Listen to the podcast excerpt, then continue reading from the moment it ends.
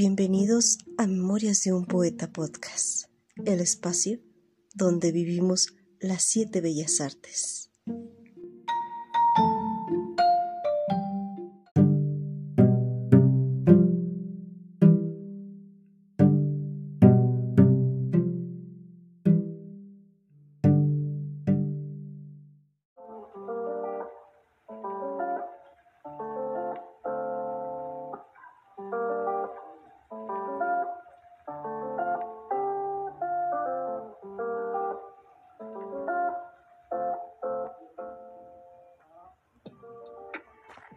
Hola, ¿qué tal amigos? Buenas noches.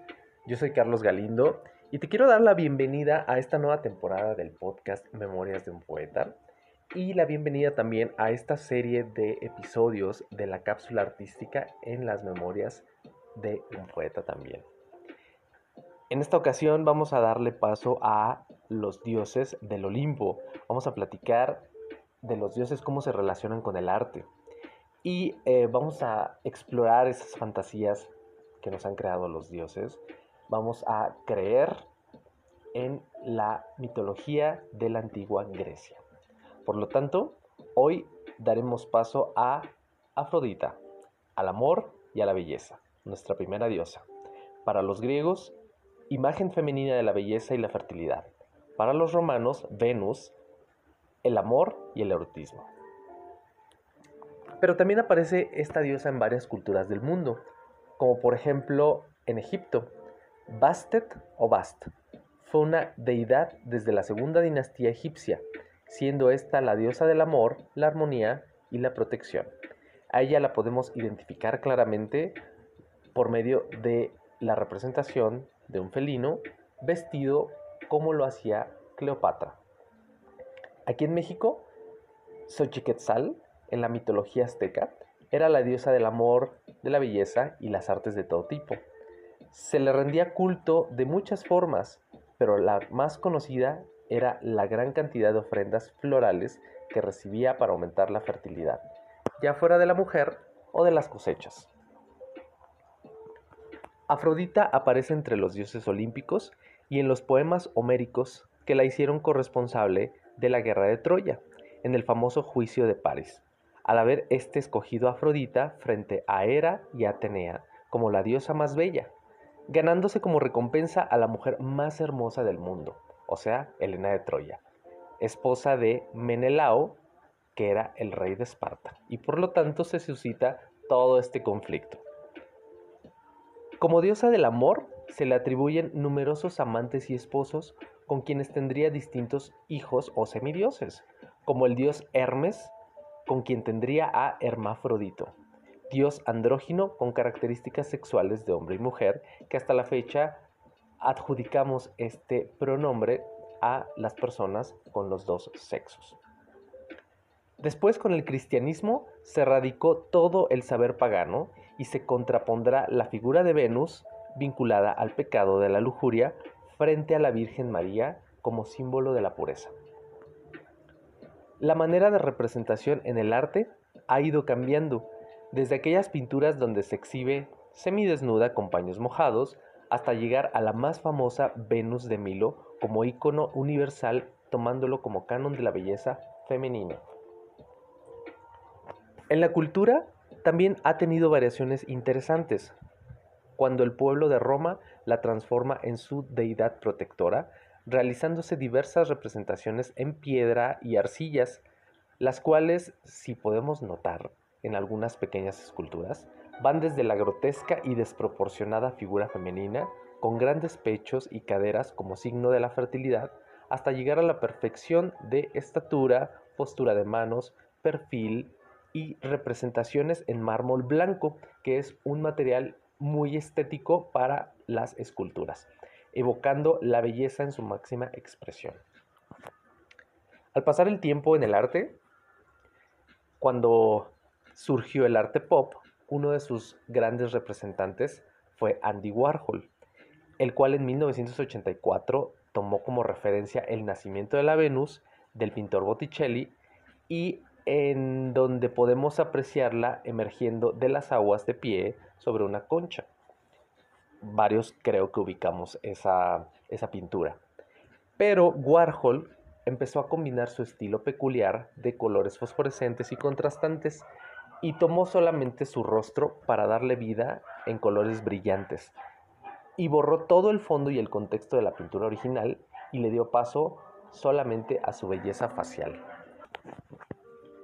En el arte del cómic también se hace presente y en los dibujos animados podemos recordarla en la película de Disney Hércules, en donde la representan con colores rosas, amarillos y acentúan mucho el sentimiento del amor y el carisma con los demás personajes. En la serie anime Massinger Z aparece el personaje de Afrodita como un robot de grandes dimensiones que para quienes la recuerdan, mm, yo creo que no podemos quitarnos de la cabeza el personaje con su armadura metálica y los grandes pechos de los cuales lanzaba proyectiles en los combates con otros robots. Y esta característica es bastante alusiva a la fertilidad también. Para quienes crecieron con los Caballeros del Zodiaco, creo que nunca se podrán olvidar del emblemático Afrodita de Pisces, el cual pues es un personaje de hombre, pero eh, totalmente andrógino, porque combina la belleza de la mujer con el sexo de un hombre. Y eh, pues bueno, esta connotación eh, es muy em, relacionada con Afrodita, ¿no? Porque Afrodita tiene toda esa belleza física y bueno, lo toman como características para crear al personaje y este en las batallas, su arma peculiar es que eh, lanza rosas a sus eh, contrincantes. Hay, dentro de todo este mundo de las caricaturas, hay una, una caricatura bastante simpática que son los Simpson.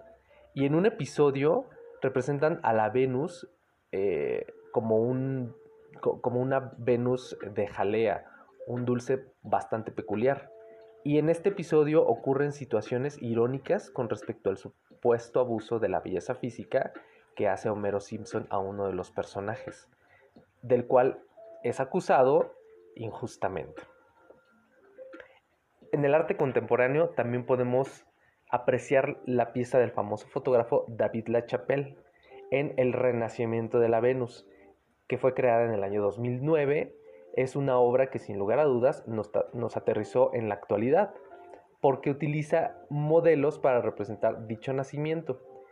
Con su estilo súper característico de La Chapelle, la fotografía en alta definición, observamos un juego interesante de contrastes, de prendas, listones de colores, accesorios, maquillaje y vestimentas actuales, así como los estereotipos de belleza propios en el mundo de la moda, del fashion style y con un contexto escenográfico distinto al de la obra original.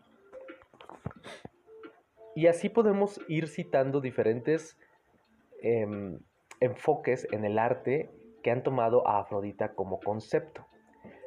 Pero en estos tiempos la belleza también se atribuye al intelecto, también se atribuye a la sensibilidad por las artes, al enfoque de nuestras pasiones y al amor a la vida.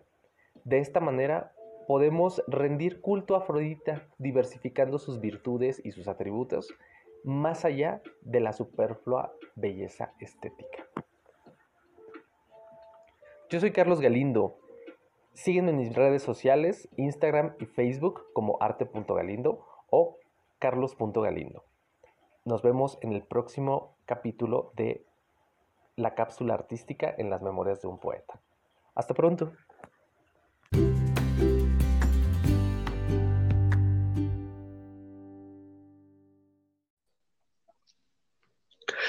Muy buenas noches, 21 de enero de 2021. Todas las pausas son buenas. A veces es necesario pausar el reloj, la música, el baile, el tiempo y respirar. Saber por qué es que hacemos las cosas que hacemos. El día de hoy, después de este respiro, regresamos con más fuerza que nunca. Espero tú que estás escuchando, este 2021 esté lleno de pura cosa buena, arte y poesía pero sobre todo de amor y belleza, sensualidad, sensualidad, sensualidad y amor, porque caray, qué 2020 nos tocó, pero bueno, por eso los dioses del Olimpo nos han guiado hacia nuestra invitada el día de hoy, cuya belleza, sensualidad, carisma y amor la han caracterizado, rompiendo arquetipos y cualquier obstáculo Ella es Claudia Acosta Afrodita. Bienvenida, amiga. Ahora sí. ¡Qué presentación tan, tan rica, tan jugosa, tan deliciosa! Mírame que no tenía hambre, pero ya me dio nomás de que me presentaste rico. Pasé dos días escribiendo esto, no te preocupes. Inspírate, inspírate. Pues Inspirado ya estamos. Gracias de verdad por, por aceptar esta invitación. Gracias por tomarte el tiempo. Yo sé que andas muy ocupada, andas este, últimamente por todos lados. Este, y bueno, ya tenía mucho que no nos, nos volvíamos a topar, aunque sea con esta este, vía Phoner, con esta tecnología que actualmente está, que es el podcast. Pero bueno, platícame, ¿cómo estás? Buena, bonita y nada barata. Pues aquí, este, sorteando la suerte que nos trajo Melpómene en este desaparecido ya 2020 y ahora llegado el 2021, pues sorfeando todo lo que Melpómene nos quiere traer, esta musa que, que la verdad ha, tomado un rato la, la directiva de, del planeta, pero bueno, vamos a dejarla de, de, lado un rato, vámonos a olvidar de ella y vámonos con otras tantas.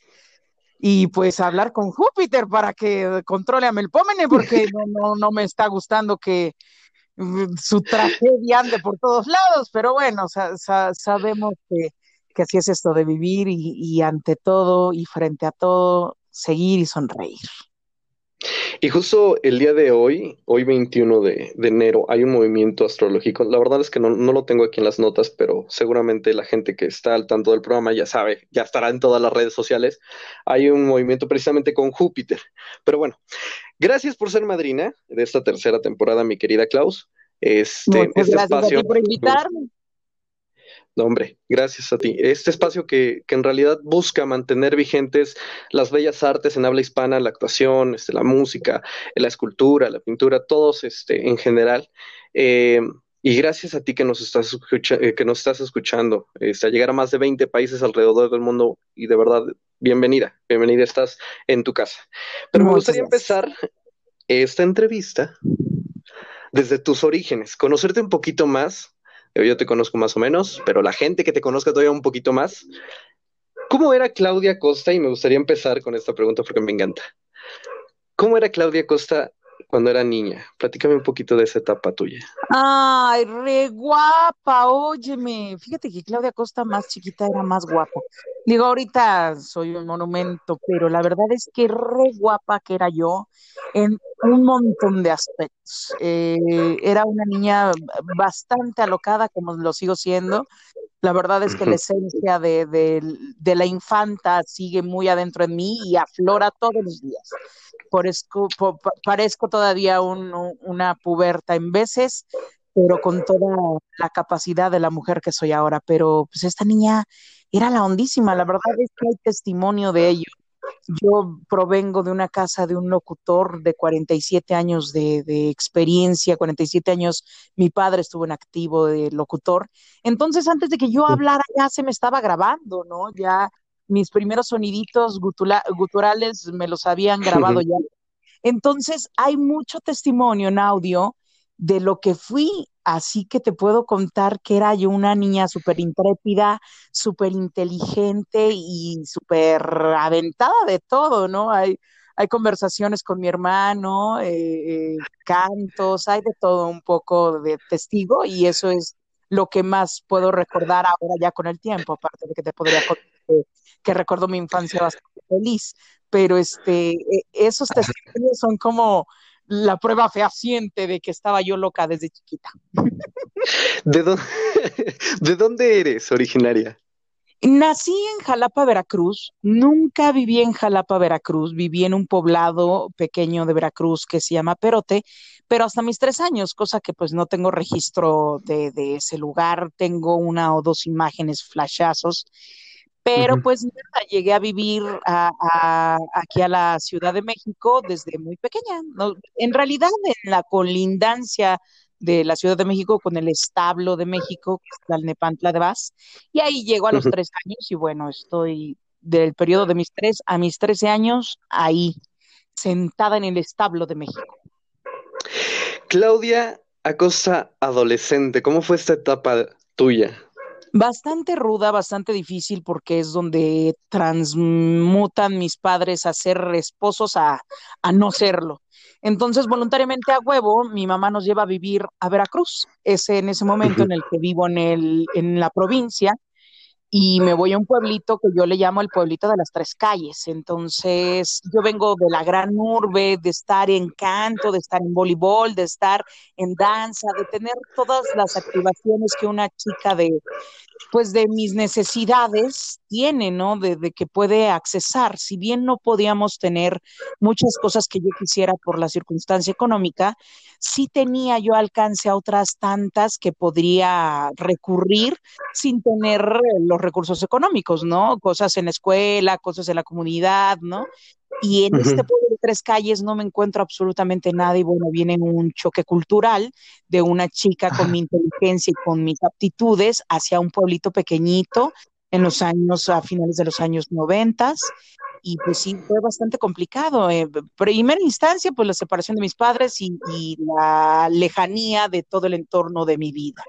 Y la segunda, uh -huh. pues necesidades que no se podrían cubrir en un pueblito tan pequeñito con cosas tan básicas que yo necesitaba y no tenía, ¿no? Y bueno, pues sí fue una adolescencia bastante complicada en cuestión mental emocional, pero fue uh -huh. ahí donde, donde buscando, buscándome, encontróme, ¿no? Eh, la verdad es que de intentar tantas cosas para salvaguardar mi, mi, necesidad de sentirme viva, pues me encuentro con el teatro, así de fortuna, así de golpe y de choque, y por supuesto que me cambia la vida en ese momento, que ya es la preparatoria.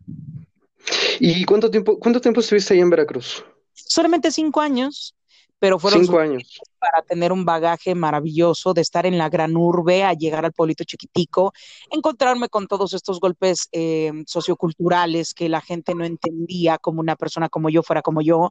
De principio de cuentas, uh -huh. te estoy hablando, ya hablaba yo en aquellos ayeres, porque pues en mi casa nunca se me permitió decirle a, aquello que está atrás de ti en el audio ladrando, no se me permitía decirle guau guau, ¿no? ya sé. Ay, mi padre su corrección verbal, porque pues mi primer comercial los grabé, lo, lo, grabé a los siete años, el primer comercial que me pagan, ¿no? Antes ya había uh -huh. grabado, pero pues bueno, no era consciente de ello porque mi padre era el que me arrastraba. Pero de ser consciente, mi primera cuenta fue a los siete años y tenía yo que hablar precioso porque pues era yo una locutorita, eso era lo que era. Entonces, no uh -huh. le decíamos guau, guau, le decíamos perro. ¿no? Cuando yo tuve 10 uh -huh. años nace mi hermana pequeña y a ella también es ahí donde tengo la, la, cultura de decirle las cosas como son y, acentuar perfecto y hablar lindo y que se escuche claro y conciso. Tanto que eso desde la primaria me lleva a estar en concursos de oratoria, de declamación, ¿no? Y, y me fascinan, lo amo.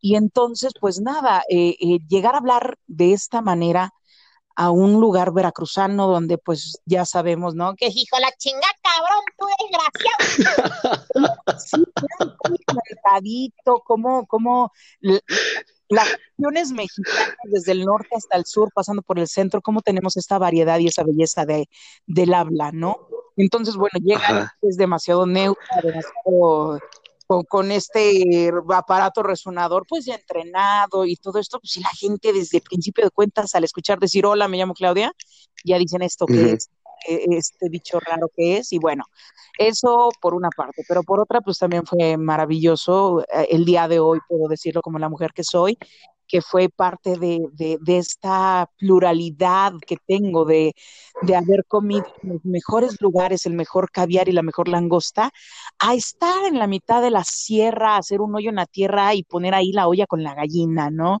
Eh, esa, esa amplitud y esa gama, la verdad es que hacen hoy por hoy la persona que soy y, y, y ser quien soy el día de hoy. Wow, qué maravilloso. Y sí, me imagino, ¿sabes qué? Eh, yo te conozco y, bueno, antes quiero hacer un paréntesis, perdón por los ladridos de los perros, mis vecinos este, tienen sus queridas mascotas, no los podemos callar. Ay, no, estarán aquí en el programa. Que nos llenen también. Y antes, ¿sabes? Ajá. Que nos llenen de su belleza, bueno. también ellos tienen derecho a ser escuchados. Tú, ládrale, vecino. Sí, claro. Sabes que hace poco, este, en igual en una entrevista, este, la gente no me va a dejar mentir. Hay un, hay una que está grabada con los aves de mi mamá. Mi mamá tiene aves aquí en casa, pero pues ya saben, por la sana distancia Pero, tenemos pero que estarlo son los gajes, moviendo. esos son los gajes del oficio hoy por hoy que tenemos que hacer Sí, que tenemos que hacer gra- grabaciones. Estamos grabando en lo más intenso y álgido de nuestro video y se Así es. colchón.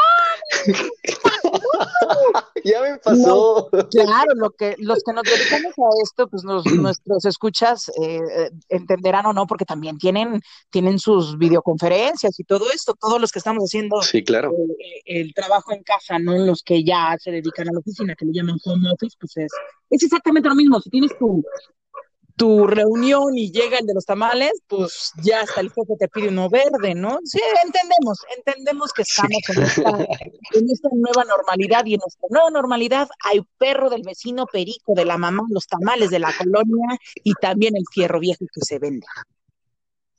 Así es, así que aguántese un ratito. Pero bueno, qué difícil para ti eh, este rollo de pasar a la parte de, de- la, la cuestión cultural en cuestiones de pueblo, de, de Veracruz, por ejemplo, en este caso, este, pero en general, yo creo para la gente que pasa de la, de la capital a la provincia es, híjole, te mueve mucho porque estás acostumbrado, como lo mencionas, a un ritmo, a ser tan extrovertida, porque te conozco, eres demasiado extrovertida y la gente sí tiende a, a mirarte en provincia como bicho raro, así de este de dónde viene, ¿no? Está No, loco, bueno, imagínate este, o- en aquellos años finales de los 90 que tenía yo mucho más energía, por supuesto que era mucho más de todo, ¿no? Claro. Y también es un shock sociocultural el hecho de que vengas de allá de la provincia y llegues a esta gran urbe.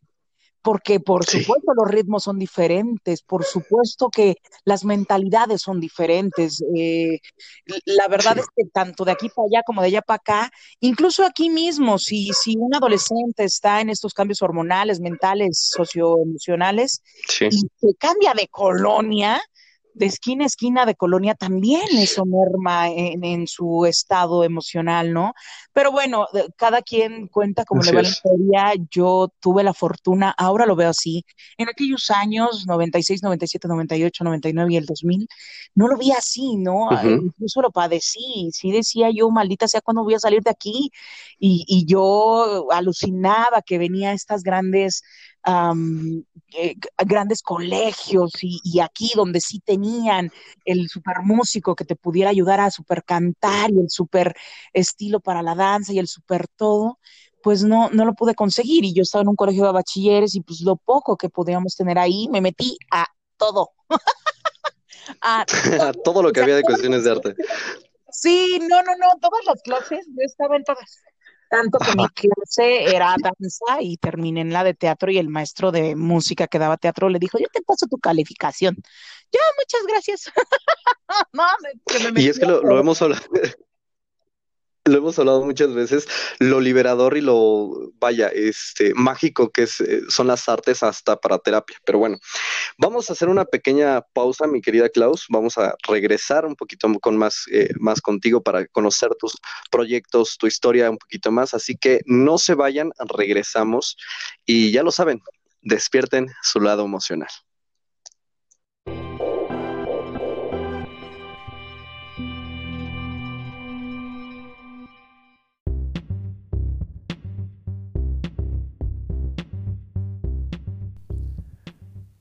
Hola amigas, ¿cómo están? Yo soy Fabolistic.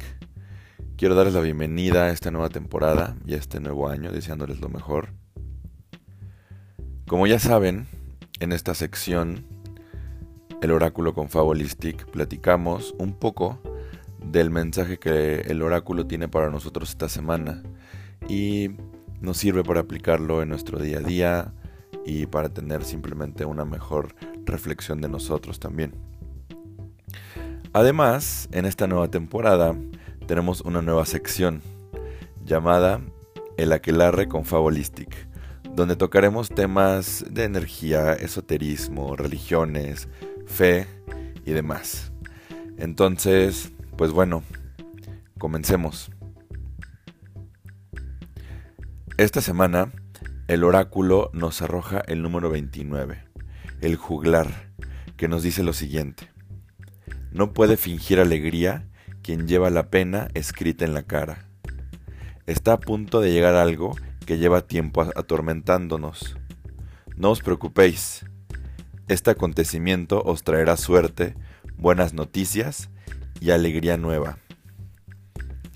Esta carta nos está diciendo que tenemos algo que hemos estado pensando por mucho tiempo, que no queremos que ocurra, que nos da miedo el resultado, que nos da miedo cómo reaccionen las personas. Pero no se preocupen, ya viene, va a pasar y van a ver qué liberadores. Entonces no le tengan miedo, ya va a pasar y nos ver muy bien. También es importante que esta carta es el número 29, que hablando de numerología tiene una conexión muy directa con maestros ascendidos y ángeles. ¿Ok? Nos dice que mm, estos maestros ascendidos o ángeles nos están diciendo que estamos en la vereda correcta, en el camino correcto, que hemos estado haciendo bien las cosas. Entonces hacer una conjunción de los dos mensajes es no tengas miedo a esto que estás teniendo miedo que pase, porque vas por el buen camino, has hecho las cosas bien. Y así de, bien, así de bueno, va a ser el resultado. Entonces, váyanse como Gordon Tobogán, no le tengan miedo. Ahora vamos a pasar a nuestra sección de el aquelarre con Fabolistic. Aquí, si nos quieren escribir, también tomamos en cuenta su opinión y podemos hablar de los temas que ustedes nos propongan. Esta semana vamos a hablar de los cristales, de los cuarzos. Son muy famosos, en todos los mercados venden cuarzos, de hecho es de los minerales más abundantes en el mundo. Los cuarzos se pueden usar para limpiar energía o para que te aporte cierta energía. También para equilibrar tu energía o para la salud, para la sanación. Los cuarzos funcionan de esta manera. Los cuarzos tienen átomos y sabemos que los átomos giran, por lo tanto tienen vibraciones. Vibraciones diferentes diferentes dependiendo de los minerales y propiedades que tengan estos cuarzos. Los colores, el tamaño, la textura.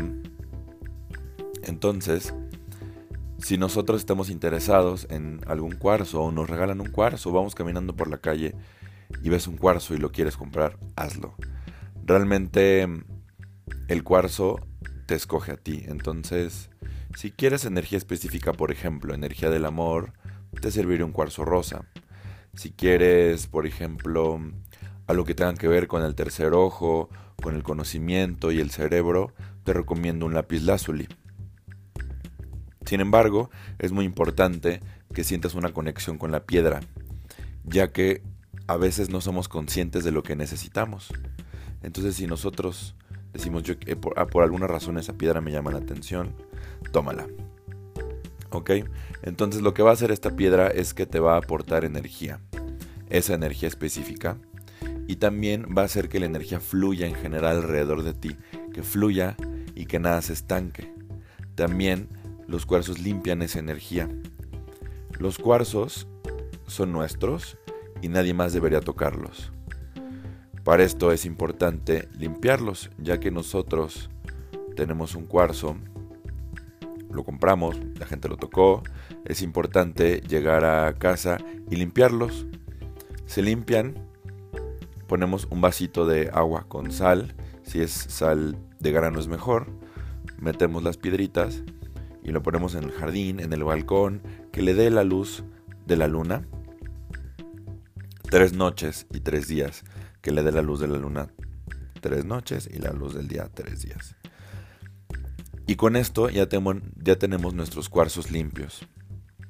Después vaciamos el agua, los enjuagamos y listo, que ya nadie más los toque. En caso de que algún día estemos muy acongojados, muy tristes, muy estresados o muy cansados o con ideas en la cabeza, vamos a hacer en un vaso de agua, metemos los cuarzos y los ponemos muy cerca de nuestra cama para que cuando estemos durmiendo, esa noche el vaso funcione como filtro y toda esa mala vibra, mala energía, malos pensamientos y el cansancio se quede en el agua. Y al otro día tiramos el agua en el baño. Es importante que se tira en el baño. Enjugamos nuestras piedras y ya las tenemos como nuevas. Hay muchas maneras de usar las piedras, es bueno traerlas en la bolsa, en la cartera, en el cuarto, en la casa, donde quieran, siempre es bueno tener, tener cuarzos. Si no saben mucho de cuarzos, aquí les podemos explicar si nos preguntan. Y si no les llama la atención alguno, les recomiendo el cuarzo blanco. Ese es como el comodín que nos va a funcionar para muchas cosas. Son muy bonitos, los puedes tener en una maceta en tu casa, se ve bonito y pues también está limpiando toda toda la energía. También hay cuarzos que están identificados para los chakras. Cada cuarzo nos puede ayudar a que los chakras fluyan de mejor manera. También dependen mucho del color. Les vamos a pasar una imagen para que vamos a subir una imagen en redes sociales para que vean qué piedra es para para cada chakra.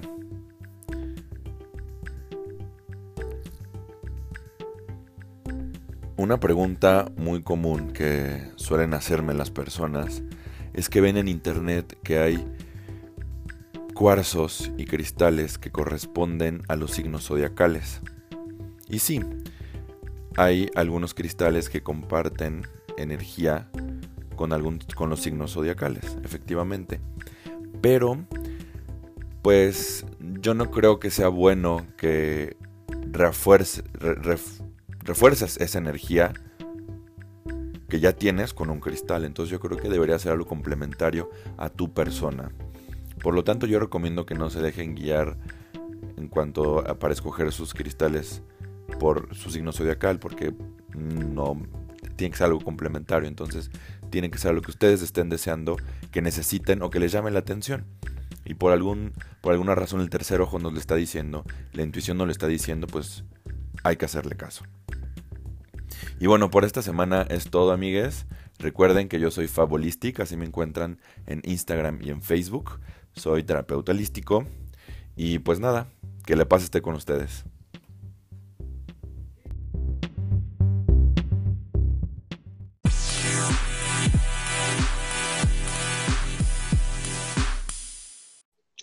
Listo, regresamos aquí en Memorias de un Poeta. Muchísimas gracias por esta pequeña pausa comercial.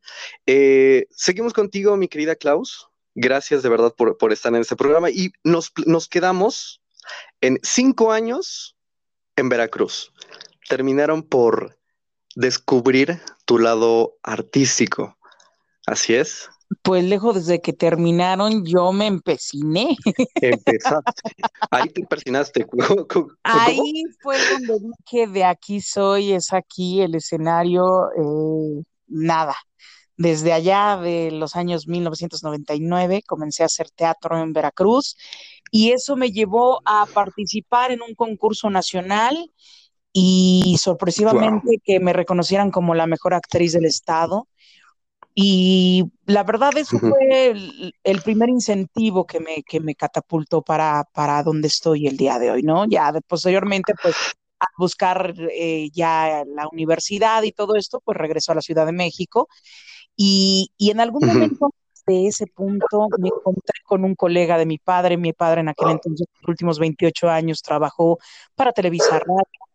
Y en un McDonald's que estaba muy cerca Televisa Radio, en uno de estos restaurantitos de comida rápida, estaba de lado otra empresa de Televisa que se llamaba Audiomaster 3000, que era el centro de doblaje de aquel entonces de Televisa, que posteriormente pasó a ser de una compañía independiente que se llamó Candy, y ya posteriormente las oficinas como, como físicas fueron absorbidas por TV Azteca, como nada más las oficinas, no, no el trabajo. Pero bueno, eh, en aquellos años me encontré a un señor que me lo presenta a mi padre como pues un compañero de trabajo. Ah, mira, pues un señor que traía a su hijo también aquí al restaurantito. Hola, mucho gusto. Y en cuanto habla el señor, en cuanto abre la boca, lo ubico de una caricatura muy famosa, mundial, que se llama Los Simpsons. Yo lo ubico y le digo, usted, usted da las noticias en Los Simpsons. Yo quiero hacer eso que usted hace. O sea, es como lo que hace mi papá, que es la locución, pero con la actuada, que es lo que yo hago ahorita, que es el teatro, entonces está mezclado, es increíble, yo quiero eso. Él, ya desapareció, Gonzalo Curiel era el caballero y me dijo, ¿y qué estás estudiando? Le dije, pues la prepa. Dice, pues necesitas estudiar actuación. ¿Yo dónde estudio eso? Cuéntemelo. Nada, cuando regresé, Llévenme. sí, sí, sí, Ajá. cuando regresé de Veracruz, el primer día, regresé por la noche. La mañana siguiente le llamé, le dije, ahora quiero que me diga dónde estudié actuación. Y ahí comenzó la locura. Ahí comenzó todo esto. Wow. Eh, me recomendó la escuela en la que estuve varios años haciendo un poco de doblaje, locución, actuación. La carrera la dejamos trunca porque la escuela se vino abajo, pero yo. A partir de los seis meses de que comencé a estudiar actuación, comencé a trabajar. La gente me comenzó a llamar para trabajar, comencé a teatro, teatro, teatro, teatro. Y pues nada, un buen día también recibo una llamada y me dicen, hola Claudia, queremos trabajar contigo, soy Mónica Esponda, de como dice el dicho, no es cierto. Regresamos. Tres, dos, ¿podemos borrar eso? Me van a matar. ¿Por qué? Me pone el teléfono y me dice, hola, soy Mónica Esponda de La Rosa de Guadalupe. Y así es la porque, porque esto es mágico, esto es bello. La verdad es que yo amo esta carrera porque cada paso que doy, siento que no lo he dado yo, siento que la carrera es la que me lleva, siento que el trabajo que hago es el que me lleva. Yo no he tenido empacho de, de decir que sí a todo. La verdad es que me dicen, oye, mira, vamos a comenzar un proyecto así. Todavía no me terminan Claro. yo dije, sí, quiero, porque siempre es una maravilla, siempre es un goce, siempre es una belleza para mí cualquier tipo de escenario y eso me ha llevado a hacer cine, teatro, tele, radio y, y locución. Todo lo he podido desempeñar y todo lo he podido fusionar de la mejor manera. He hecho audicuentos, he tenido en vivo, he tenido programas como estelar, he sido árbol 14 en el programa, he sido, o sea, de todo un poco. La verdad es que me ha encantado cada uno de los procesos, pero pues es así como comencé, básicamente. A ver, pero a ver, déjame re- eh, retomar el, un momento en específico este, de tu carrera, que fue tu primer proyecto. ¿Cómo sucede este primer proyecto? ¿Fue el de locución o ya fue Eh, directamente como de ahí? Ayúdame.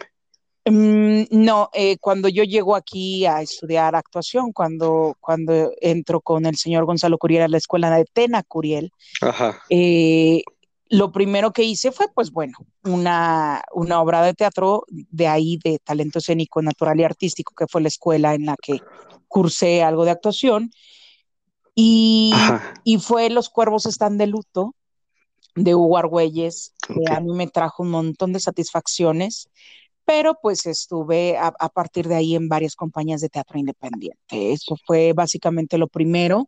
Al poco tiempo de eso hice aproximadamente unos 60 audicuentos para una empresa aquí en México que los llevó hacia Puerto Rico y comencé a trabajar en producción en Televisa Radio, eh, básicamente para entender el mundo de, de todo esto desde otra, otro punto de la trinchera que era la producción, era este, el programa Noche de, Noches de Estrella, y la verdad fue también mucho aprendizaje. Te estoy hablando del año 2003, más o menos, que estoy haciendo todo eso, y, y, y es así como comienzo a foguearme, digámoslo, a, a prepararme para que lo que posteriormente vendría, ¿no?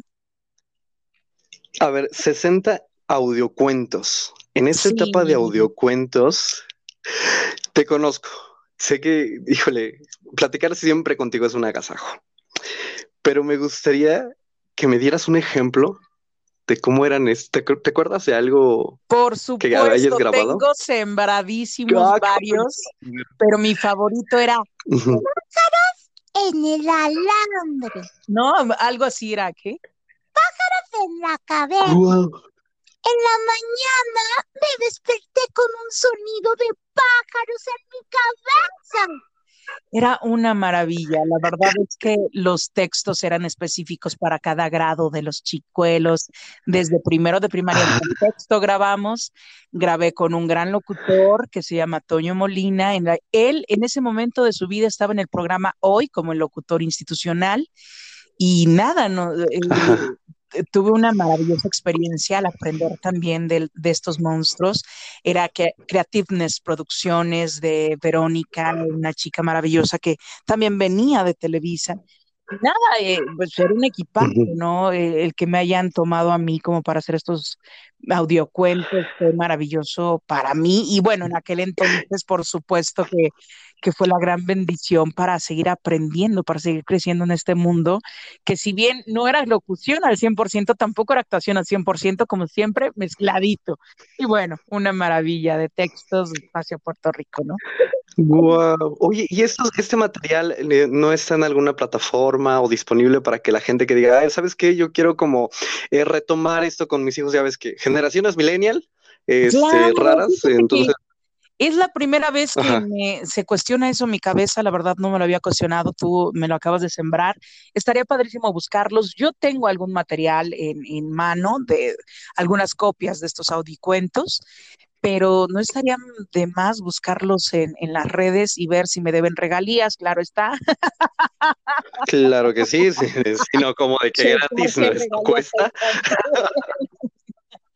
Oye, suena bien. sí, claro. Claro, oye, no, y aparte, ¿sabes qué? Con esto de las nuevas plataformas digitales como Spotify y este Anchor, que nos permiten estar en, en al tanto en otro eh, estilo de, de, de, vaya, de comunicarnos con la gente, estaría genial que tuvieras como los capítulos este, dentro de estas plataformas. Y dices, wow, no, bueno, o sea, también, también sí estaría... sería cuestión de buscarlos y sí, por derechos y todo eso, pues verse sí. ¿no? Y también sí. Eh, eso, eso ya lleva, hablamos de otros costos. bueno, verdad, porque ya, ya, ya este, claro. Pero no, bueno, no sé si les convenga. Sembrado, Oye, y bueno, todos en, en esta carrera hemos tenido baches, obstáculos que también no forman parte de nuestro crecimiento, tanto emocional, espiritual, este, laboral. Dentro de tu trayectoria, mi querida Clau, ¿cuál ha sido el proyecto que te ha confrontado contigo misma? El que me ha confrontado, cada uno de los personajes que realizo me confronta, me afronta y, me reconforta también.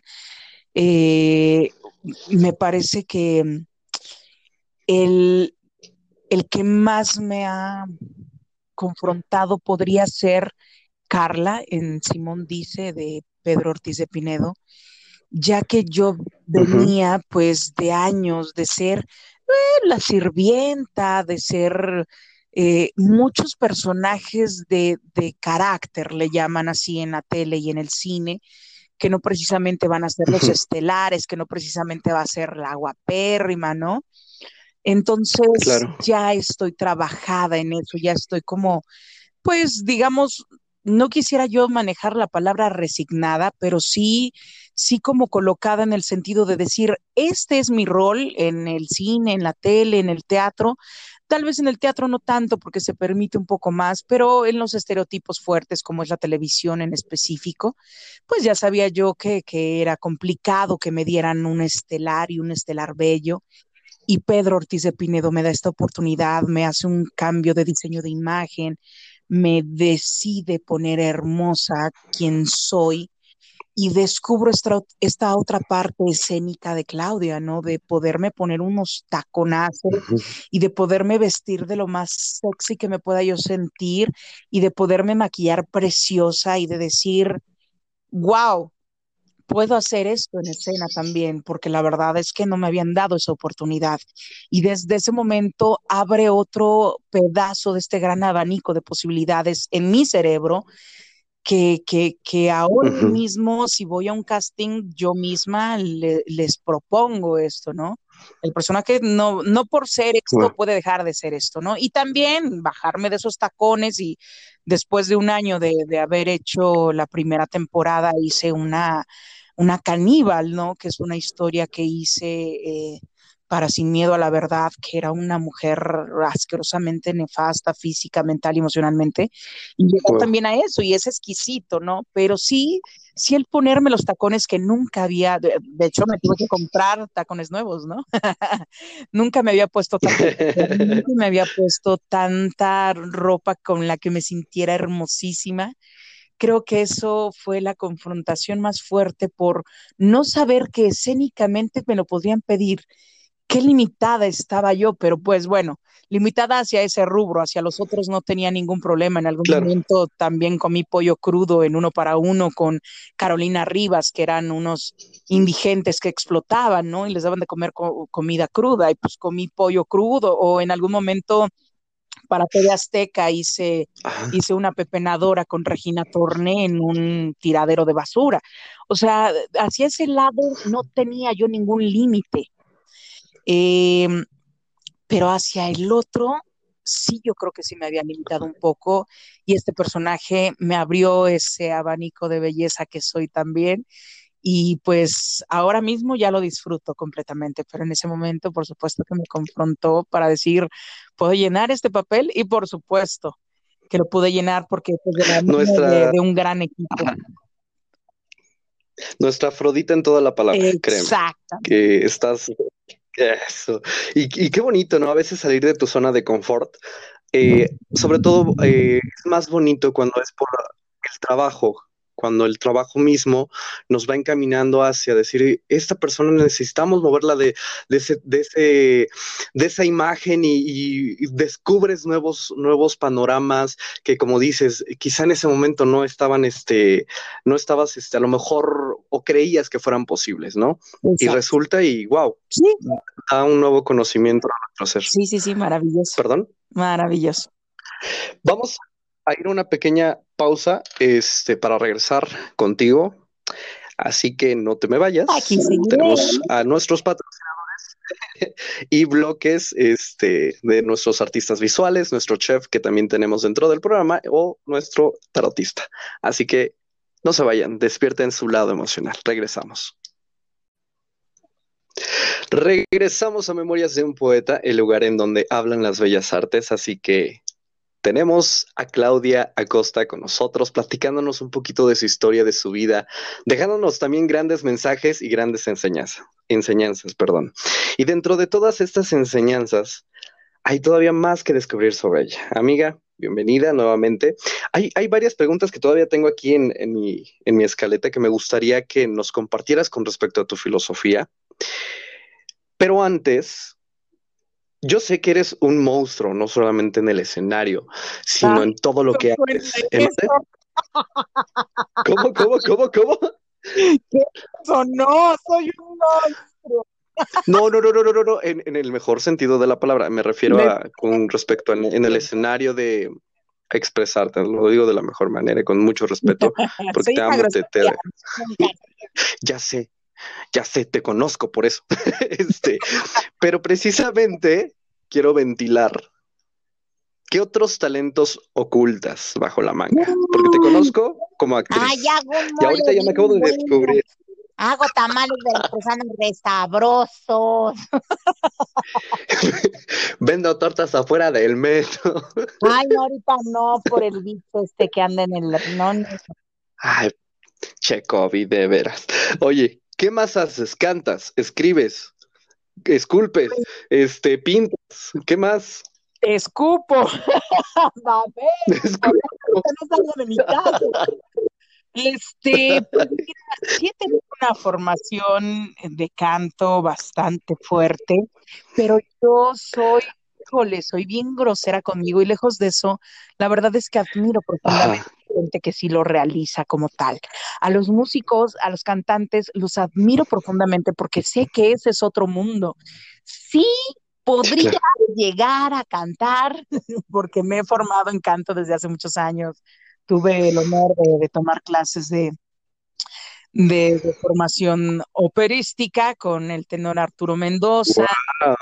También eh, he estado con algunos otros maestros. Para no andar poniéndole mucha salsa a mis tacos o crema o como se diga. Este, Ajá. pero no me ha aventado todavía. Yo respeto mucho ese, ese rango que ya Nora Montero me subió a una obra para cantar, bueno, y, y me divertí mucho, y la disfruté mucho y la gocé, pero todavía Sí, recuerdo. no ando cacareando ese, todavía no ando diciendo, ah, sí, soy cantanta, que mucha gente llega y me quita el micrófono y dice, sí, eres canta, punto, y se van, ¿no? Eh, que e, ese es otro, otro, rollo que les agradezco que lo reconozcan, pero la verdad es que no cajaré ese huevo porque no me siento cantante, aunque me gusta cantar, ¿verdad? Ay, se escucha bonito. Qué bonito. Y fíjate que no, ya había olvidado la, la obra esta. No recuerdo su nombre, pero me acuerdo que era como muy. Como, claro, ahí está. Azúcar. Con Nora Montero estaba este Jorge Sabo Cauri, no me acuerdo quién más estaba en Teatro en Corto, estuvo esa temporada, me acuerdo muy bien, muy bonita obra, con un mensaje padrísimo. Al final te apachurraban el pecho bien feo, pero bueno. Este, ojalá y la podamos ver la versión extendida, Nora. Este, saludos a ella que también anda por ahí al pendiente. Pero bueno, también otra de mis preguntas para pasar, quiero pasar, hay, un, hay una dinámica que estoy planeando, pero bueno, ahorita te platico bien de eso. ¿Qué te hubiera gustado hacer si no hubieras sido actriz, Clau? Pues fíjate que justo hoy, el día de hoy, eh, hace poco me he replanteado esto, ¿no? Si no fuera actriz, ¿qué sería? Indiscutiblemente tendría que ser algo para sanar. Ahora que estamos con este tema tan doloroso que nos tiene encerrados en casa, que le llamamos COVID-19, por supuesto que yo dije, viera de haber sido doitora, ya de mínimo enfermera porque, porque sí es mi necesidad ayudar, sanar, aportar. Ahora que, que, nuestros superhéroes salieron y, y vimos que no tienen capa, y vimos que nuestros superhéroes son nuestras tías, nuestros primos, nuestros vecinos, que son médicos, que son enfermeras, que están trabajando en el ámbito de la salud, se dediquen a lo que se dediquen, incluso los archiveros de las instituciones de salud, eh, son superhéroes. Cada uno de ellos que está en la primera línea son superhéroes, ¿no? Recién mencionábamos a Nora Montero, ella es doblemente superhéroe para mí porque es una gran cantante, una gran actriz y sobre todo un gran médico. Entonces veo esos puntos de referencia en mi vida y digo, ay, de, de veras tú, Jacinta, debieras de haber estudiado algo algo con referencia a la sanación y a la curación, que hoy por hoy es lo que necesitamos. Pero sí, yo creo que hubiera sido médico. Tal vez no me lo planteé nunca porque, bueno, siempre estuvo en mi mano y al acceso del arte y me cautivó desde un principio. Pero hoy por hoy sí digo médico, por supuesto. Pero no te creas, ¿eh? a veces también la gente, la gente cura, el arte cura. Quizá no de la misma manera, ahí como cada quien tiene sus, áreas y por ello también este, la gente está sanando, bueno, no voy a entrar como en detalles retóricos, pero este, también es una forma de sanar y yo creo que de alguna otra manera eh, también lo has hecho. Créeme que yo te aprecio, te amo muchísimo y... Gracias, mi amor. Justamente ahora acabo de pasar uno de los peores dolores de mi vida, que es perder a mi hermano, y fue por este bicho. Y, y en mi dolor y desesperación dije, no, no, no sirvo, ¿no? Y, un primo se acercó a mi corazón desde Perú, Lima, y me dijo, prima, hoy es cuando más te necesitamos. Hoy es cuando tu trabajo se necesita tres veces más. Tu comedia nos está salvando la risa. Así es que por favor síguela haciendo. Y dije, ok, tienes mucha razón. Y claro, también por, por llevar en, en, alto ese pedacito de ADN que mi hermano me dejó en el corazón, este, e, esta redignificación de lo que soy para aquellos que ya no están. Por supuesto que voy a seguir en esto y, y sé que cura, sé que la risa cura, sé que el ánimo hoy por hoy las investigaciones que están haciendo los médicos tienen mucho que ver con nuestras emociones. Sabemos que un 99% de nuestras enfermedades son psicosomáticas, son mental emocional. Entonces, uh decía mi padre todos los días en su en su cabina, cada que terminaba su programa de radio, él decía Sursum corda. Ahora lo dice por la vida, por fortuna todavía lo puede decir y lo seguirá diciendo un montón de tiempo. Sursum corda viene del latín que dice arriba corazones. Claro que seguiré haciendo tonteras Su para que la gente ría, porque la risa sana y cura el alma, por supuesto. Eres una mujer que rompe, como lo mencioné al principio, mi querida Clau, los arquetipos de belleza, no solo externa, sino interna. Prueba de ello es porque lo reflejas en todo momento. ¿Qué le dirías a las mujeres que quieren romper estas barreras de estándares de bellezas?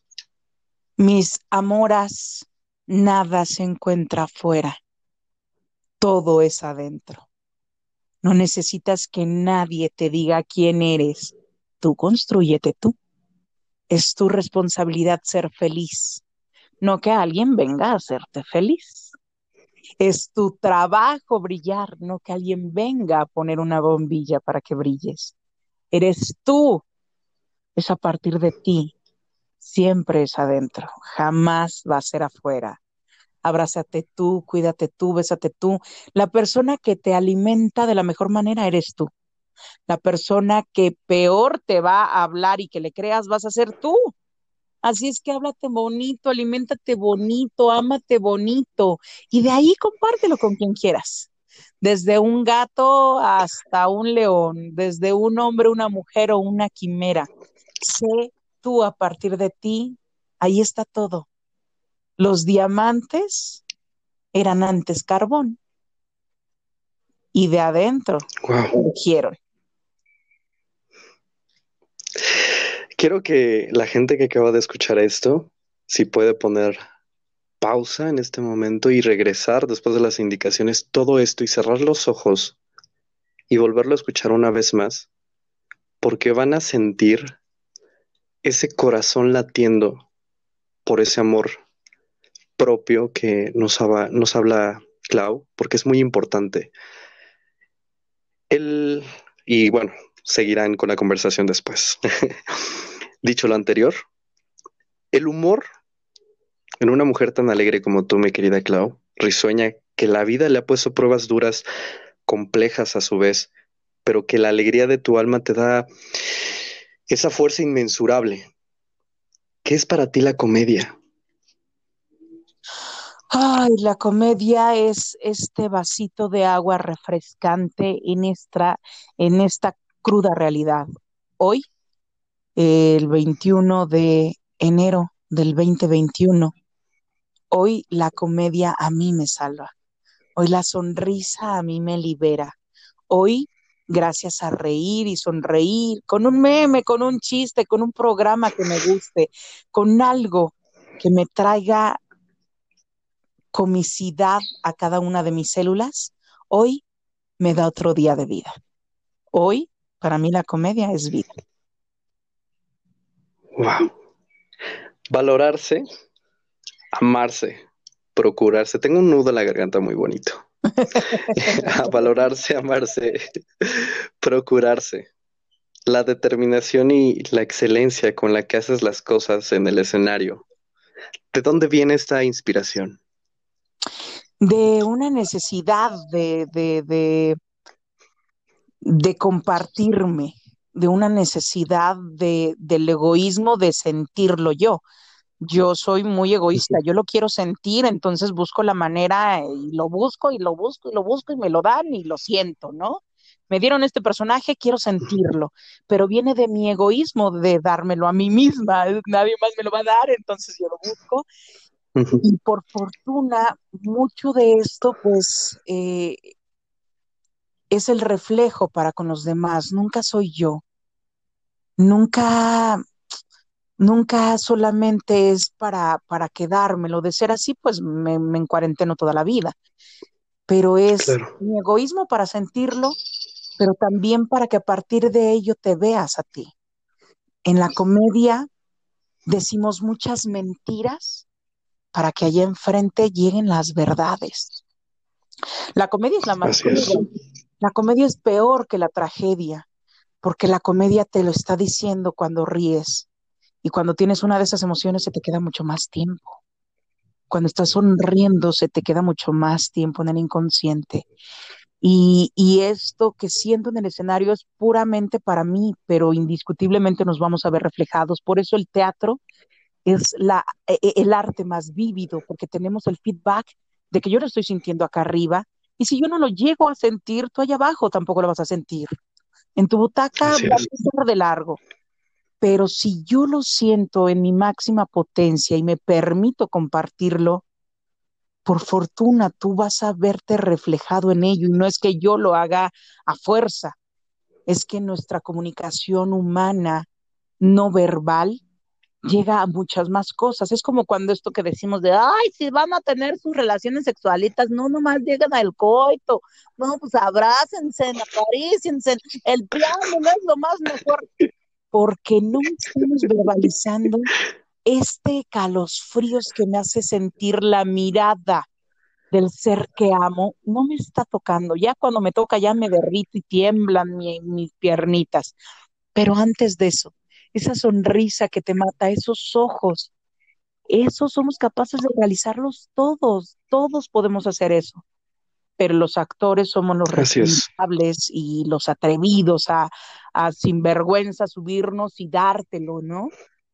Esta comunicación es la que me lleva, esta necesidad de conexión con el otro es la que me lleva a hacerlo, a necesitarlo, realizarlo, a vivirlo. Fíjate que hace, mm, hace no mucho, algunos meses atrás, platicaba precisamente de lo que últimamente no sucede a la hora de, de amar, que vamos tan a prisa, sobre todo mi generación, los millennials, mejor conocidos, este, vamos muy a prisa queriendo, híjole, correr, correr, correr, correr, cuando nos olvidamos de esos detalles tan minuciosos como es esa mímesis con las demás personas, esa identificación, este, esa, y, es, y esa es la magia del toque de la sensualidad que también te permite descubrir a otras personas, no solamente afuera, sino también en un escenario, en lo que quieras que hagas, pero que lo hagas y que estés presente en ese momento. Eh, muchas gracias por la, exclusión de, de, de, lo millennial. Yo también quiero ser millennial porque lo soy. Suéltame, no soy tan vieja. No, no estás tan vieja, pero ya ves que todo ahorita ya se etiqueta, ya ves que todos son niñas, que si traes cruces eres este cristiano, que si traes una estrella eres asbático, no sé, ¿no? Entonces, este, las, porque al final del día todos somos seres humanos, ¿no? Pero vamos a, la parte filosófica, todavía más filosófica, filosófica que podemos adentrarnos contigo, porque justo en esta temporada que estamos con los dioses del Olimpo y te nos has acercado con esta furia de amor y sensualidad, me gustaría que nos dejaras esto que te construye día con día, sobre todo en las palabras. Voy a darte algunas palabras que he escrito en, específico y me gustaría conocer tu filosofía sobre ello. ¡Ay! Me asusta, pero me gusta. Va. Simón dice. Ay, un vasito de agua refrescante en un desierto. Simón dice em, justo eso, la apertura para muchas más cosas en mi carrera. Lo voy a decir tal cual como está, porque es una grosería, pero no hay problema, no hay bronca de censura por acá. Pinche gorda. ¡Wow! Pinche gorda, eh, un gran texto eh, de un norteamericano que supo cómo presentar estos dolores del rechazo para las personas que somos eso, vistas como pinches y como gordas, como la falta de valor para algunas personas, simple y sencillamente la falta de valor, el no aventarse por lo que quieren, cómo puede dañar a los demás, cómo cada una de nuestras responsabilidades mueve los universos. Pinche gorda ha sido una gran experiencia maravillosa que, pude vivir al lado de, grandes hombres que hicieron posible que, que llegara esta historia a muchas más personas y que también las conmoviera y las hiciera recapacitar que a veces nuestras tradiciones de hacer bromas tontas herimos profundamente susceptibilidades. Qué belleza. Amor. Amor. El amor, el todo en la vida. el motor de cada vida, el peldaño para seguir día, día a día, el, el, el, el carrito en el que transitamos muchos y en el que otros no saben que no tienen que buscar, sino que transitar en él. Sensualidad. Uf, la belleza en su máxima eh, eh, expresión, la sensualidad de un gato no la tiene ningún perico, pero también la de sensualidad del perico no la tiene ningún gato. La sensualidad es esta belleza que, que nos comunica nuestra nuestra esencia, nuestro más puro poder, y no precisamente sexual, pero sí es un poder de atracción, de, de, de vida. Antes de irnos a pausa, me gustaría también, si en este andar de la vida y justo en este programa resultara la magia de poder traer de vuelta a Claudia Acosta de niña, esa niña que llegó a la capital de Veracruz, eh, después de Veracruz, perdón, a la Ciudad de México. ¿Qué le dirías en este momento si pudieras decirle algo? Mm, no hay mucho que decirle a esa niña.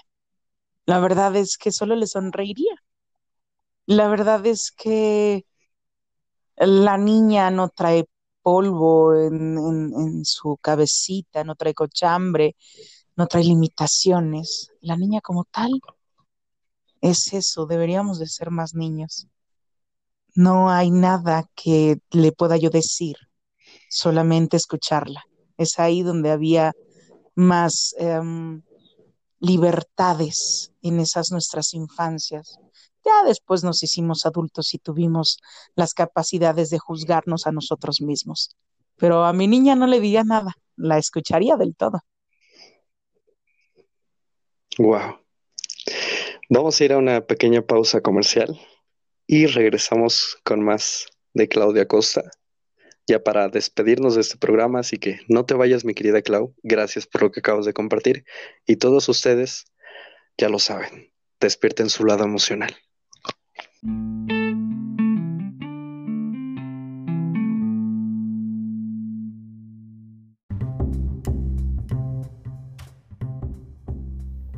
Hola amigos, ¿cómo están? Es un gusto saludarlos aquí en Memorias de un Poeta. Estamos incorporándonos y estamos muy contentos y muy alegres de estar platicando con ustedes en estas cápsulas de FM Cocina donde hablaremos acerca de la gastronomía los insumos, los ingredientes, cómo es que se reflejan en estos temas. Y es que hoy vamos a hablar del tema de Afrodita. Afrodita, la diosa del amor, pero no precisamente un amor de sentimiento, un amor romántico, sino hablamos de un amor de atracción física, de un amor de atracción sexual. A lo largo de la historia, siempre hemos tenido presente eh, la combinación de amor y comida. ¿Quién no ha disfrutado de unas fresas bañadas en chocolate para conquistar a la pareja? Y es que el chocolate desde la antigüedad se ha eh, tomado en cuenta como un ingrediente en el cual representa la exaltación, el jugueteo, la emoción. Claro, un chocolate al tener estas magia que te impregna cuando tú lo comes y despierta la alegría, químicamente en tu cuerpo al liberar serotonina, hace alusión a esta parte. Y no es porque las mujeres se volvían más sueltas, sino era la liberación de serotonina, pero siempre ha estado presente el asociar chocolate con el erotismo. Una fruta que es la fresa, las frambuesas, los frutos rojos, y no por nada le llaman los frutos de la pasión, los frutos del amor. Pero también podemos hablar como estos se enrolan con la parte de jugar con la pareja, una fuente de chocolate con frutos rojos, un eh, fondue de chocolate con frutos rojos, Y es que ahora que viene el 14 de febrero, pues bueno, la mayoría de parejas busca sorprender con estos frutos. Pero ahora que vamos a hablar de las cenas, cenas románticas, donde está presente Afrodita, bueno, hablamos que los mariscos siempre también se han relacionado con la parte de lo sexual. Unas ostras, unas vieiras, unos ostiones. Y es que quien no ha comido unos ostiones frescos en la playa, ¿no? Refrescantes. No por algo tienen este dicho mexicano que es el Mexican Viagra. Pero bueno, si vemos las pinturas, las conchas siempre han estado relacionadas con la parte de la mujer, con la parte de, de la virginidad, con la parte sexual. Hablamos también de condimentos que hacen alusión a lo caliente, a este fuego, como dicen en las poesías, que podemos sentir en el cuerpo cuando lo consumes. Una canela, un comino, un clavo, un azafrán, un ají picante. Todo esto que es caliente en el cuerpo hace alusión a la parte de la comida sensual, de esta comida sexual. Hablamos de los quesos, los quesos, un fondue, este jugueteo de, comerte una tabla de quesos con carnes frías para una cita, una pedida de mano, un aniversario de bodas. Es tan placentero disfrutar una copa de vino acompañando estos alimentos y es que el vino también hace alusión a Afrodita, hace alusión a la parte del esoterismo, a la parte eh, erótica esotérica, erótica, ¿no? Porque el esoterismo también está involucrado en esta parte, en lo sexual, los amarres. Y es que con los amarres se necesitan flores, se necesitan rosas, y es que las rosas también es un producto comestible. Y, y el vino que para bañar a estas partes y hacer estos amarres. Todo esto desde la antigüedad se ha implementado y se ha asociado con la diosa Afrodita. No por nada se implementaban comer las uvas acostados de esta forma tan sensual, de, en que las mujeres disfrutaban un racimo de uvas o disfrutaban una copa de vino. Hablamos también de estos frutos exóticos que los asemejan también con la parte erótica. Tenemos una maracuyá, tenemos una parte de la piña que también se hizo ver en estos eh, antiguos eh, poblados donde la piña la hacían exótica por esta parte que no era tan fácil cultivarla. ¿no? la parte de la guayaba también estuvo asociada y es que también hablamos de la vainilla aquí en México, por ejemplo, estos sutiles aromas, estos sutiles perfumes que despertaban estas emociones en los cuerpos al oler una vainilla, ¿no? Entonces, Afrodita siempre ha estado presente de alguna y otra forma en nuestros alimentos y nosotros seguimos teniéndola presente, ya que se acerca el 14, ya que quieres conquistar a alguien, que quieres sorprender con una cena romántica, festejar algo en pareja, pues hacemos siempre alusión a que sea romántico, que, que vengan estos ingredientes presentes, porque le damos ese poder a los ingredientes. Esa fuerza que tú impregnas en estos ingredientes es la fuerza que ellos reciben para poder hacer esta magia respecto a la parte de atracción física. Si ustedes desean saber más acerca de estos productos, pueden seguirme en nuestras redes sociales, en Instagram como fmcocina.bc y en Facebook nos encontramos como fmcocina boutique y creativa. Hasta aquí esta cápsula y no olviden de disfrutar todos estos alimentos ahora que viene el 14 de febrero y darles todo ese poder que tiene Afrodita. Que pasen excelente noche y un saludo de su amigo y chef Franco Montiel.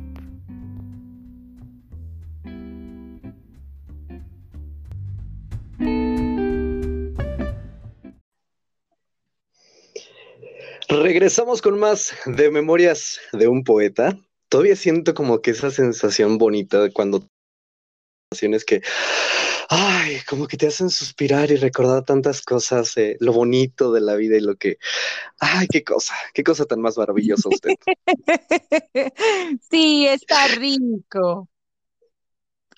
Oye, y, en este, ay, respirar de, de, de recuerdos, cuenta la leyenda que en un 18 de noviembre por allá del 2017, pero no recuerdo muy bien, en un karaoke de la Narvarte, saliendo de un bar, más bien eh, llegando a un bar, saliendo de dar funciones de un teatro muy conocido en ese entonces, usted y su servidor fueron a dar a un karaoke, ¿no? Vaya. Entonces conocieron la cantidad de talentos que, que, que te envuelven a ti y quiero poner a prueba precisamente en este tenor la poesía y el karaoke, ¿verdad? La dinámica. la dinámica es la siguiente. La dinámica es la siguiente. ¿Va? Presta atención. En tono de poesía, yo te voy a leer las siguientes canciones y tú tendrás que cantarlas, sacar ese talento que sacaste ese 18 de noviembre. ¿Cómo tienes la fecha? No. Para que veas. Diva artística, sí, talentazo. Ya sea el, el- la- el cantar la canción, el artista o el título de la canción. ¿Va? Ay, a ver. Luego soy mediador, pero bueno. Empieza la música clásica. Fueron, fueron tachuelas de alcohol. ¿Qué estás haciendo ahora yo? Intento, intento que el corazón no se me salga del pecho. Te necesito. Ya ves. Odio reconocer que necesito tener tu aliento Para para estar estar bien. bien. Enamorada ¿Cómo? y perdida. ¿Algo así? Mi cuerpo Ajá. te necesita. Llama, por favor. Estoy tan indefensa. Me falta voluntad. Soy un lobo sin gas, sin valor y a la deriva. No me sé la letra. ¡Bravo! Sí, pero-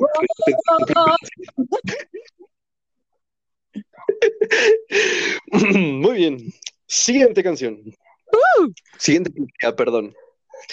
Esta poesía es un poquito más profunda porque trae Es mucho. callada y tímida, inocente y tiene en su mirada que si ese es el amor. Todavía un poquito más este 2000. Profunda. Pero bueno, ahí está la ahí- profunda, pero 2000leña, ¿no? Ok. Mirando, ahí va. Pero deja, saco el tono de, de poeta. Mirando hacia atrás.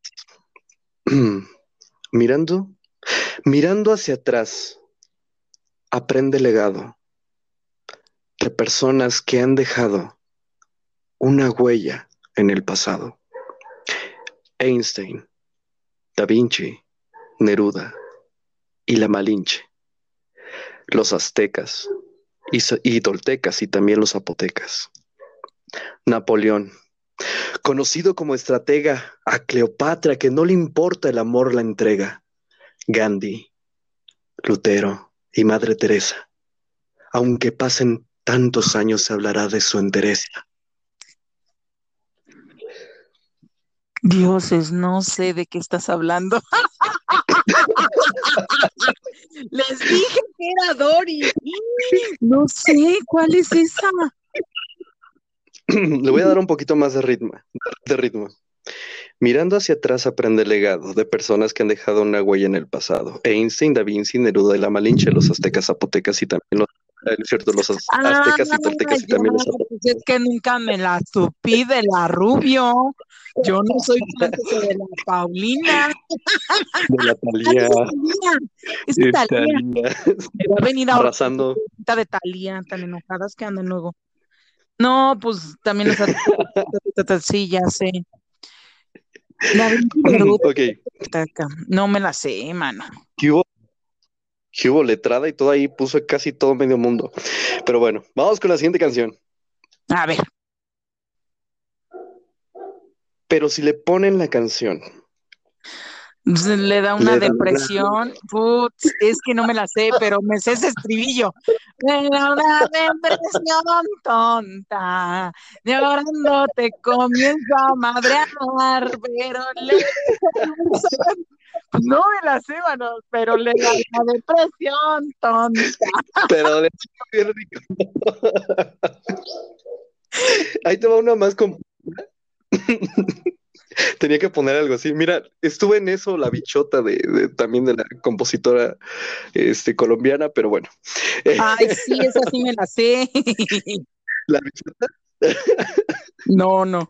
pero va- va- no, no, porque aparte la letra dice ¿no? que ni pum pum y no, bueno. No, no, no, no. Vamos con La otro. verdad es que pensé que por bichota te estaba refiriendo al, a la persona, pero Al no a la canción. Ah, ya, no, pues. Ah, no, no, no, no. No, pero bueno. Es que así la, la, la- la letra se llama la, eh, la bichota, pero bueno. Vamos con otro.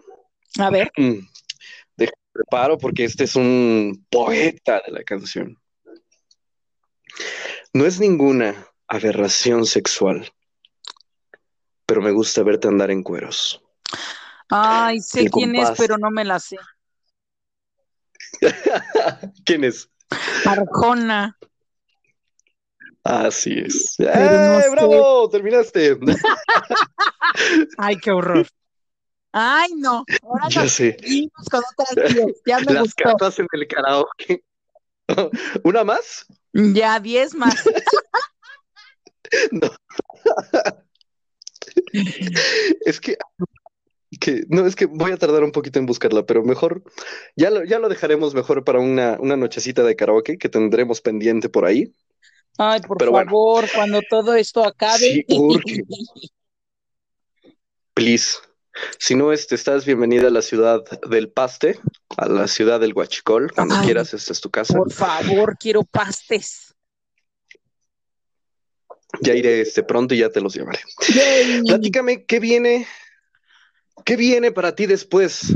¿Qué, qué- qué viene este viene- 2021? Lo que viene conviene. Lo que tenemos todos, casi Sí. los que nos dedicamos a este tipo de locuras, que son la tele, el cine, el teatro, es un hoja en blanco y esa es la maravilla de esto. Si bien estamos acostumbrados a que Así cada es. proyecto eh, termina y posteriormente seguimos pidiendo trabajo, hoy más que nunca estamos en esa Amén. situación. Así que lo que viene conviene, lo primario en este 2021 es mantenernos vivos. Suene lo ridículo que suene, ese es lo primario, mantenernos vivos. De ahí, es. La hoja en blanco que tenemos es maravillosa. Lo que viene para mí, no lo sé, pero me ilusiona, como cada una de las cosas que he realizado, sé que será divina. Qué bonito. Estás en, como dice el dicho, que estás haciendo ahora? Eh, algo de televisión, Sí, este radio. acabo de, acabo de grabar hace unos días un, un dicho, eh, va a salir en próximas semanas, ya les avisaremos a todos tus escuchas para que ahí anden de chismosos. En mis redes sociales normalmente siempre pongo cuando voy a estar, Claudia Costa OF en todas ellas. Y pues nada, este, ahorita a tocar timbres y con suerte a que abran muchas puertas y ventanas. Y así va a ser. Eres un talentazo de mujer y no dudo que de aquí más adelante vengan más este proyectos exitosos para ti, que así va a Mi ser. amor, como Este, vos, déjanos tus redes sociales. Al infinito y más allá. Amén. Déjanos tus redes sociales, cómo te encontramos, cómo estás en redes sociales, cómo te buscamos. Exacto, es Claudia Acosta OF en todas ellas, en Twitter, en Instagram y en Facebook. Claudia Acosta OF Correcto. En todas las redes en todas las redes sociales. Perfecto. Pues bueno, no quisiera, pero este programa ahora sí La llegado a su fin. que termino. que no diversión. No se nota que somos bueno. millennials, ya se nos notó la edad. Yo, Oye, yo que soy gracias. centennial y ya la nueva generación que es alfa, ay, no, no, no, no, no. Z, ¿no? Algo así, no me acuerdo. Ya cada vez le ponen, Ya no tengo idea. ya se nos están acabando C, abecedario. Creo que viene la, la alfa, entonces pues yo soy alfa. Ah, bueno. Cada- somos generación RBD. Belleza, muchas Oye. gracias. Qué bonita entrevista, qué bonito hablar, bonito. En estas épocas está rete bonito escuchar cosas bonitas. Muchas gracias por esta invitadera, gracias por este gozo, gracias por ti, gracias por tu corazón, gracias por permitirme seguirte tomando de la mano, aunque sea virtualmente, que esta es la situación por ahora. Y agarrémonos todos así, virtualmente, para cuidarnos. Así sea. Gracias, de verdad. Eh, eres una mujer que significa mucho en mi vida. Tú sabes por qué, no vamos a ventilar cosas aquí. Pero esas eres- cosas que te hice la otra vez, y me agarraste bien duro. Ah, esas Ay, ya estaba bien borracho, Ah, no me acuerdo. Sí, sí, sí, Ay, sí, perdón, perdón. Ya, cállate. Eh, te llevo en mi corazón, Y yo a ti. en mi cartera, en una foto. Te llevo en mi corazón, de verdad, en mi cartera. Qué pedo conmigo.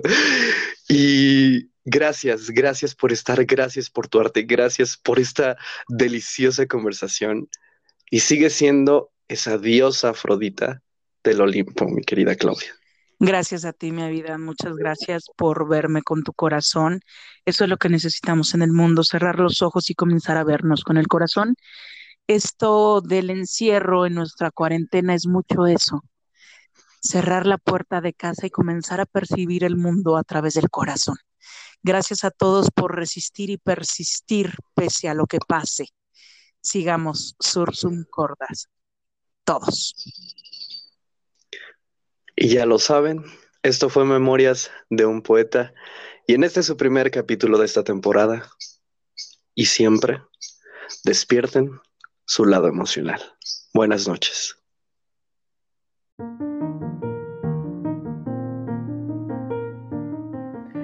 Esto fue todo por hoy. Nos escuchamos el siguiente jueves a las 11 de la noche en el capítulo Hermes. Síguenos en Instagram como arroba memorias de un poeta podcast, arroba avidan oficial. Buenas noches.